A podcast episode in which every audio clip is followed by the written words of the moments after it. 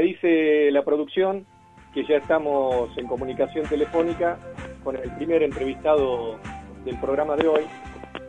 Me estoy refiriendo al, al abogado y eh, eh, abogado del sindicato de la UOM también, y como yo, alguien que tiene en su vida tres pasiones al menos que compartimos. Es hincha de Newell's Old Boys, es peronista y también profesa la misma profesión. Pablo Serra, ¿cómo te va? Emiliano Villazón te saluda en Poniendo Negro sobre Blanco. Buenas tardes. ¿Qué tal, Emiliano? Un, gusto para todo, para toda la, sociedad salteña, eh, para vos en particular y toda la audiencia. Pablo, estás a punto de lanzar un libro cuyo título es muy interesante porque a mi, a mi modo de ver viene a desmitificar una serie de, podríamos decir, si queremos utilizar terminología rosarina, mitomanía que hay a lo largo de la historia de Rosario. Y el libro que vos vas a alargar se llama Lealtad leprosa. Cuenta ese libro, a pesar que no hemos tenido la oportunidad de ver ni siquiera el índice de lo que imagino nos vamos a comentar ahora, cuenta la historia que existe entre el peronismo y el Club Atlético Newell's Boys. ¿Es más o menos así, Pablo? Sí, sí, Emiliano, lo, lo, has resumido muy bien. Este es un libro que tiene seis capítulos, que todos esos capítulos tienen en su título un concepto político peronista, por decirlo de alguna manera, y que desarrolla en su contenido una serie de, de relatos que no tiene que ver solamente con el peronismo, sino con, la institución, con, con un solo Boys y su vínculo, sus anécdotas y sus relaciones con los tres gobiernos de Juan Domingo Perón. Y si vos La realidad, como, como, como decías, discúlpame, Emiliano, eh, se, se viene a identificar un poquito lo que premeditadamente y durante tantas décadas sostenidas especialmente a partir de los años 70 en adelante, porque antes no había ningún tipo de antecedente al efecto, eh, se quiso instalar eh, en, la ciudad de Rosario y para el resto del país eh, de una vinculación que, que la realidad no existió y que o, no, no, existió en la medida que lo quisieron instalar y como tampoco era la, la realidad sociocultural de la otra entidad rosarina que, que era Newell, que al contrario era la entidad más, y ha sido hasta el día de hoy la entidad más popular de la ciudad. A mí me consta, y te digo por qué, yo cuando estudiaba en, en Tucumán abogacía, eh, mi vieja se asustaba cada vez que se acercaba el clásico rosarino, estamos hablando de la década del 90, porque esos clásicos estaban de alguna manera manchados por episodios de violencia, entonces ella, sabedora de que su hijo en algún momento la iba a llamar desde la casa de la tía Pini, que quedaba en la calle Julio Argentino Roca, a 1055, frente al Colegio Inmaculada Concepción, eh, si no me equivoco, creo que se llamaba así el colegio. Entonces mi mamá se asustaba porque sabía que yo me iba solito, me tomaba el ómnibus y me iba a ver el, el clásico y de hecho creo que no me he perdido ningún clásico de esa época. ¿Qué significa, antes de meternos en el libro, quiero que le contes un poquitito a la audiencia salteña lo que significa vivir con semejante pasión el fútbol como lo viven Leproso y Canalla. Bueno, a ver, eh, hay algo que, es objetivo. Eh, Rosario tiene el clásico más antiguo de la historia del fútbol argentino. Eh, es lógico que eso sea porque en Rosario es es la ciudad a través de Isaac Newell donde se incorpora el fútbol en el fútbol, eh, a, la República Argentina. Eh, de hecho, el fútbol es pionero en la Argentina a través de Watson Hudson de Alumni y de Isaac Newell en Newell, lo que terminó siendo Newell. Eh, y al poco tiempo, a través de los ferrocarriles, se incorpora lo que primero era el, el eh, el Athletic World Raywall que era de Rosario, que jugaban al cricket, que después deviene en, en, el, en el Club Atlético Rosario Central, eh, y se genera en los principios del siglo del año del siglo pasado el primer clásico del fútbol argentino. El hecho de ser el primero implica un montón de situaciones no solo es más, el más antiguo, sino que Rosario tiene una particularidad eh, que es la pasión entre su gente y a veces una pasión mal entendida. Rosario ha sido denominada como la Chicago Argentina desde el principio del siglo pasado también y, y eso no era porque es una ciudad muy pacífica que digamos, digamos, en, pero, en, otras cuestiones y hasta el día de hoy lo seguimos viviendo. Claro, pero vos sabés que mi abuelo, rosarino, como te digo, mi papá también rosarino, eh, mi abuelo cada vez que le, le hacían esa argumentación o esa crítica si se quiere, o trataban de desprestigiar su ciudad natal diciendo que era la Chicago Argentina, él explicaba que en realidad no era la Chicago Argentina por la violencia que se vivía en Chicago, sino por la fuerza productiva y dinamizadora de la economía que tenía el puerto de Rosario. Es que eh, las cosas vienen una, una, una atada de la mano de la otra, digamos. Rosario es una ciudad muy eh, eh, con muchísima fuerza en todo sentido. Eh, la, la, hasta, hasta la localización donde se ubica para la, para la República Argentina tiene una influencia enorme desde lo geopolítico, por decirlo de alguna manera. Eh, tiene el puerto que le da vida propia eh, y eso acarrea cosas santas y no santas, también por decirlo de alguna manera, eh, como toda ciudad de las características de Rosario. Entonces es tal cual como tu abuelo te lo, te lo relataba, Emiliano. Eh, eh, y eso inclusive atraía también esos hechos de pasión y de violencia que, bueno, que lamentablemente se han vivido eh, y que hoy se viven de otra manera también. Eh, en, ese, en ese ámbito y con esa sociedad se jugó el primer clásico de la historia argentina y que sigue vigente hasta el día de la fecha. Y que ganamos nosotros con un gol de Faustino González. De Faustino González, exactamente. El 18 de junio de 1905 se inicia un eh, una serie de, partidos que creo yo, sin, sin ningún tipo de discusión a mi criterio, es el más pasional eh, de, la República Argentina. para que tengas una idea, y también tenga una idea la, la audiencia, durante la década del 80 Newell salió campeón en el 88, 87, 88, esa temporada, con ese magnífico equipo, creo que el mejor de todos los tiempos. Después se acercó mucho el equipo del Tata Martino, pero creo que el del Piojo Judica fue el mejor. Y acá en Salta, mi abuelo y yo, ¿sabés cómo hacíamos para escuchar los partidos? Que en su mayoría eh, Newell jugaba a la noche, entonces escuchábamos LT3, no llegaba lógicamente a Salta. Por supuesto, en el 87-88 no había transmisiones de partidos de fútbol en vivo ni nada de eso. ¿Cómo hacíamos para escucharlo? Mi abuelo me utilizaba a mí que yo soy más longilíneo, podríamos decir así, y me utilizaba como hombre antena, joven antena en esa época, y yo me tenía que colgar con un este con una percha que estaba conectada a una radio que tenía mi abuelo y así podíamos escuchar los partidos. Mira, mira a Walter Hugo, del LT3, en esa, en esa época. Claro. Sí, sí, sí, sí.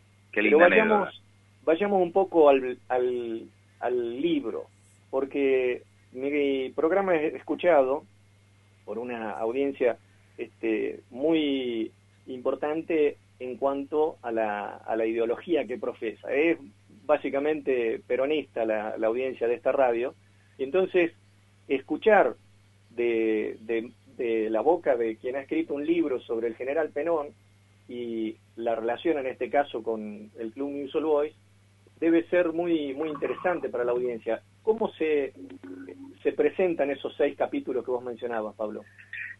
Bueno, primero, eh, el primero de ellos, que es, el capítulo de las bases, eh, pongo un poco, eh, para la redundancia, de cómo se llama el programa tuyo, de, poner blanco sobre negro o negro sobre blanco. Negro sobre blanco. Quieran, sobre, lo que, sobre lo que quieran denominarlo, de por qué se da la comunión de los dos, eh, a mi criterio, movimientos populares por excelencia. Uno, el movimiento popular por excelencia del país, el más grande, el, sin discusión a duda, el más grande que es el movimiento peronista, y otro, el, el, club más popular de la ciudad de Rosario.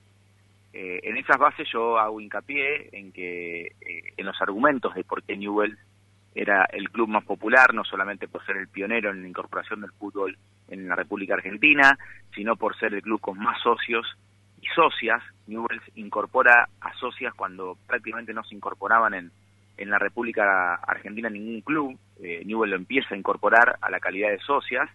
Eh, Newell ya antes de la generación de, eh, de, del club hay un compromiso social de quien eh, es el antecedente nuestro, no el fundador del club, pero el antecedente nuestro que es Isaac Newell, en cuanto al compromiso social de Isaac Newell en eh, eh, crear una escuela donde viene a cubrir la, el déficit educacional que tenía la ciudad de Rosario allá por 1884 y que sea una escuela vanguardista donde iban hombres y mujeres sin distinción de raza, credo o religión, hecho totalmente inédito para, eh, para la época, eh, progresista de donde se lo mire, desde el punto de vista del progresismo real, no del que ahora se usa a veces con, como una moda.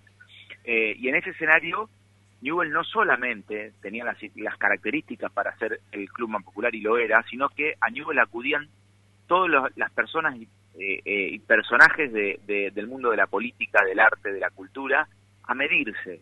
Serían como una especie de testeo, bueno, venían primero a Newell. Así le ha pasado, por ejemplo, a, políticos que han sido expulsados prácticamente de, de, de, la cancha, silbados, y otros que han sido totalmente aplaudidos, que eran los políticos populares, como el caso de Lisandro de la Torre, eh, en este momento más en Rosario, que era rosarino. Eh, o Gardel, por ejemplo, que, que, que venía a la, a la cancha de Newell. En ese escenario, las condiciones estaban dadas para que el general Perón, cuando viniera a dar un discurso hacia los trabajadores, sea en el lugar más popular de la ciudad de Rosario. Y sucedió en el año 1944, cuando el general cubría eh, tres cargos en ese momento, que era vicepresidente de la Nación, secretario de Trabajo y ministro eh, de Guerra, eh, viene a dar un discurso al movimiento obrero organizado de la sociedad rosarina en la cancha de Newell. Yo siempre pregunto y digo, eh, eh, uno no puede imaginarse que el general Perón se encuentre con los trabajadores en la Bolsa de Comercio. O sea, lo tenía que hacer en el lugar más popular de Rosario. El lugar popular de Rosario era la cancha de tres. Ahí comienza una serie de relaciones, después con lo que todos conocemos el 17 de octubre de 1945 y con y con la asunción del general como, como presidente en el 46, relaciones entre la dirigencia de Newell's eh, y el general Perón, a tal punto que eh, el general Perón, eh, todos sabemos que le dio muchísima importancia al deporte y a los deportistas, eh, eh, presupuestariamente la ley de presupuesto madre incorporó herramientas para alimentar y ayudar a las entidades deportivas más populares. Una de las primeras más ayudas que dio a, una de las entidades más populares es al Club Atlético News All Boys, con el préstamo dinerario que le da para construir un estadio para 100.000 personas. Eh, eh, iba a ser obviamente el estadio más grande del interior del país y eso se daba también en el marco de que, reitero, Newell era el club eh, de la ciudad que más recaudaciones obtenía año tras año y el club con más socios, no solo de Rosario, sino que se encontraba en la sexta, séptima posición de socios a nivel nacional con una población mucho menor que la de Rosario, por ejemplo. Eh, y bueno, comienza una serie de, relaciones, hay intercambios epistolares entre, entre la dirigencia de Newell y Perón, eh, y después cuento también eh, todos los las anécdotas eh, de su gente, de los hechos de violencia también de, de la gente de Newell durante la época peronista en, eh, del gobierno del general Tenor, que obviamente no, hago apología ni las reivindico, pero hay hechos muy anecdóticos, por ejemplo el caso de Cosio, que fue la, el único caso donde a un referí lo corren por afuera de la cancha y estuvieron a punto de colgarlo de un árbol, si no fuera que, que lo salvaron los soldados. Eh, y, y, bueno, y lo más lindo a mi criterio, que es también un dato anecdótico, dos en realidad. El primero fue cuando la hinchada de Newell's entra en plena resistencia peronista, entra a la cancha de Boca en un viaje a Buenos Aires cantando la marcha peronista, eh, y la 12 se le pliega a, a, a, la hinchada de Newell en el canto, y, y el último dato anecdótico que está en el último capítulo, que se llama, reitero, como conceptos políticos peronistas, volveré y seré, y en vez de ponerle millones, seré campeones, porque cuando vuelve el general Perón, al último equipo que ve campeón en el fútbol argentino es a Newell, porque Newell sale campeón el 2 de junio de 1974. ¿En la cancha de quién? Eterno, en la cancha de su eterno rival.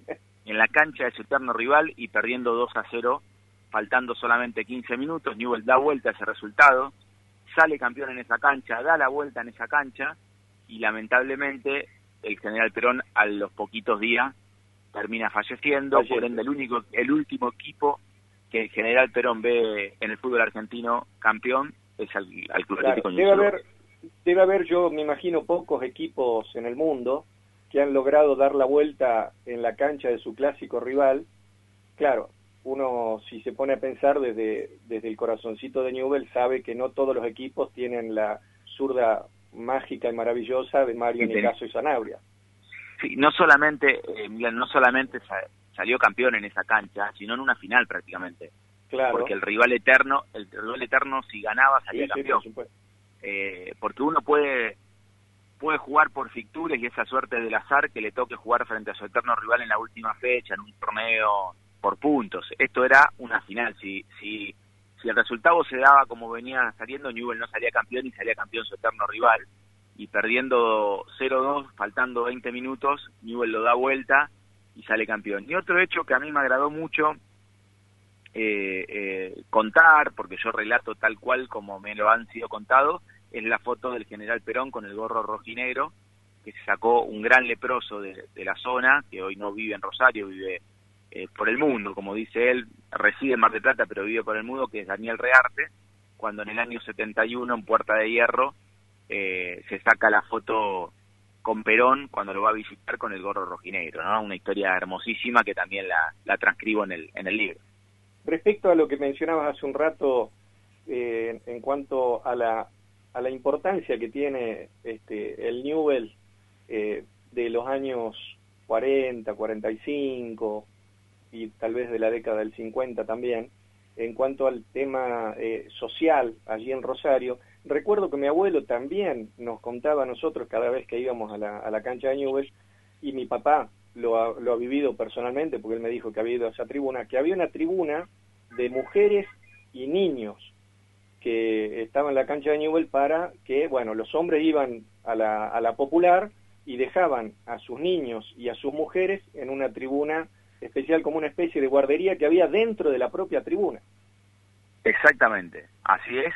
Fue una de, la, uno de los primeros clubes que tuvo tribuna de mujeres ya venían, pero tribuna de niños, inclusive porque era una masividad muy grande de gente la que. A tal punto Newell movilizaba tanta gente que en el año 50 tienen que generar la filial en Buenos Aires eh, por justamente la cantidad de gente que viajaba con las dificultades que había a ver los partidos a, Buenos Aires. Eh, y reitero, esto es un dato empírico, Newell's, recién en, a mediados de los 70 se empieza a revertir un poco la tendencia, eh, pero Newell desde su ingreso a AFA en el 39 hasta, hasta promediando los años 70 fue el club que más recaudaciones obtuvo de la ciudad de Rosario por lejos. ¿no? Eso es un dato, reitero, empírico. Otro, otro hecho anecdótico que está en la, en la memoria familiar newellista de mi familia es que una vez fue a jugar el Santos de Pelé al parque y bueno, como era lógico, el Pelé de esa época le pegaba un, un, peludo a cualquiera, le pegaba un baile a cualquiera y de repente quiso pasar a un defensor nuestro y este defensor lo esperó y le metió una piña en el medio del pecho. ¿Es algo así la historia? Sí, sí, sí, sí. Newell eh, eh, por esas épocas militaba, en la única época que militó en la B, digamos, eh, y, al Santos de Pelé no le pudo ganar a, a en esa condición. Pablo, te quedan algunos minutos si querés para redondear la, la entrevista que para mí ha sido muy grata. Lógicamente, hay algunos amigos y oyentes del Sin Aliento de acá de Salta, son pocos, pero son este, esforzados en su crítica, que seguramente no van a sacar nada bueno de esta entrevista, pero a ellos y a todos los que nos están escuchando me gustaría que les digas eh, en pocas palabras este, cómo se, cerrarías la entrevista en cuanto a la relación que hubo entre Juan Domingo Perón y eh, el Club de Nuestros Amores. No, que, que primero quería agregar que todo lo que se venda del libro va a ir destinado, yo lo doné, al Colegio Newell, porque el Colegio Newell es lo que nos da identidad. Nosotros nacimos de una escuela y somos una escuela de vida, fundamentalmente. Eh, así que el producido de la venta del libro se, se destina hacia ahí. no, que, que para mí es un orgullo eh, que el general, poder relacionar al general Perón con Newell. Entiendo que Newell es un club muy popular, inclusivo, heterogéneo, eh, eh, plural, donde conlleva un montón de expresiones culturales y que contiene un montón de expresiones culturales.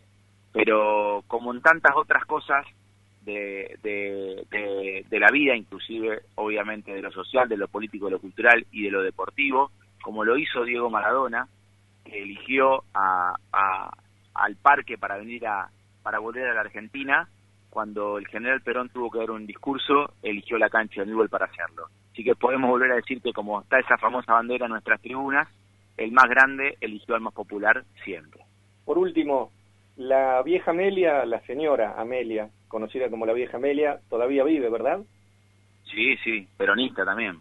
Ah, vos sabés que nosotros tenemos una anécdota familiar en el 2013, cuando festejamos el último campeonato, el partido contra Argentinos Juniors, eh, fuimos mi esposa, mi hijito, que en esa época tenía cuatro años, y mi papá.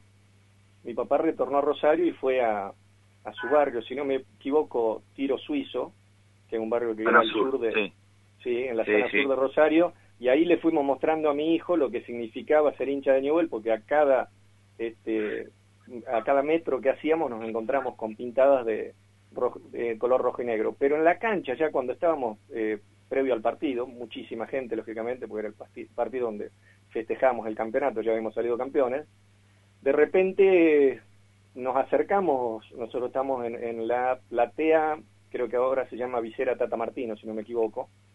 Exactamente. Se nos, acercan dos señoritas, eh, voluminosas, podríamos decir así ellas, y nos dicen, no, no, no, tienen que salir de acá porque este lugar es el lugar de la vieja. Nosotros no sabíamos a quién se referían, la verdad que no, no, no sabíamos, porque habíamos este, eh, venido de Salta, habíamos ido de Salta a Rosario, y le preguntamos, ¿de quién? Nos dice, de Amelia. Lógicamente no era Malita Fortabat, sino que se estaban refiriendo las chicas que eran de la, de la, como una especie de barra brava femenina de Newell, que estaban este, abriendo paso para que llegase Amelia y después estuvimos charlando con Amelia durante todo el partido. Todo, todo un símbolo, todo un símbolo. Sí, sí, sí. Pablo Serra, te agradezco habernos conseguido una entrevista y en alguna otra oportunidad. Ah, te voy a preguntar la última. Se vienen las, las elecciones de Newell.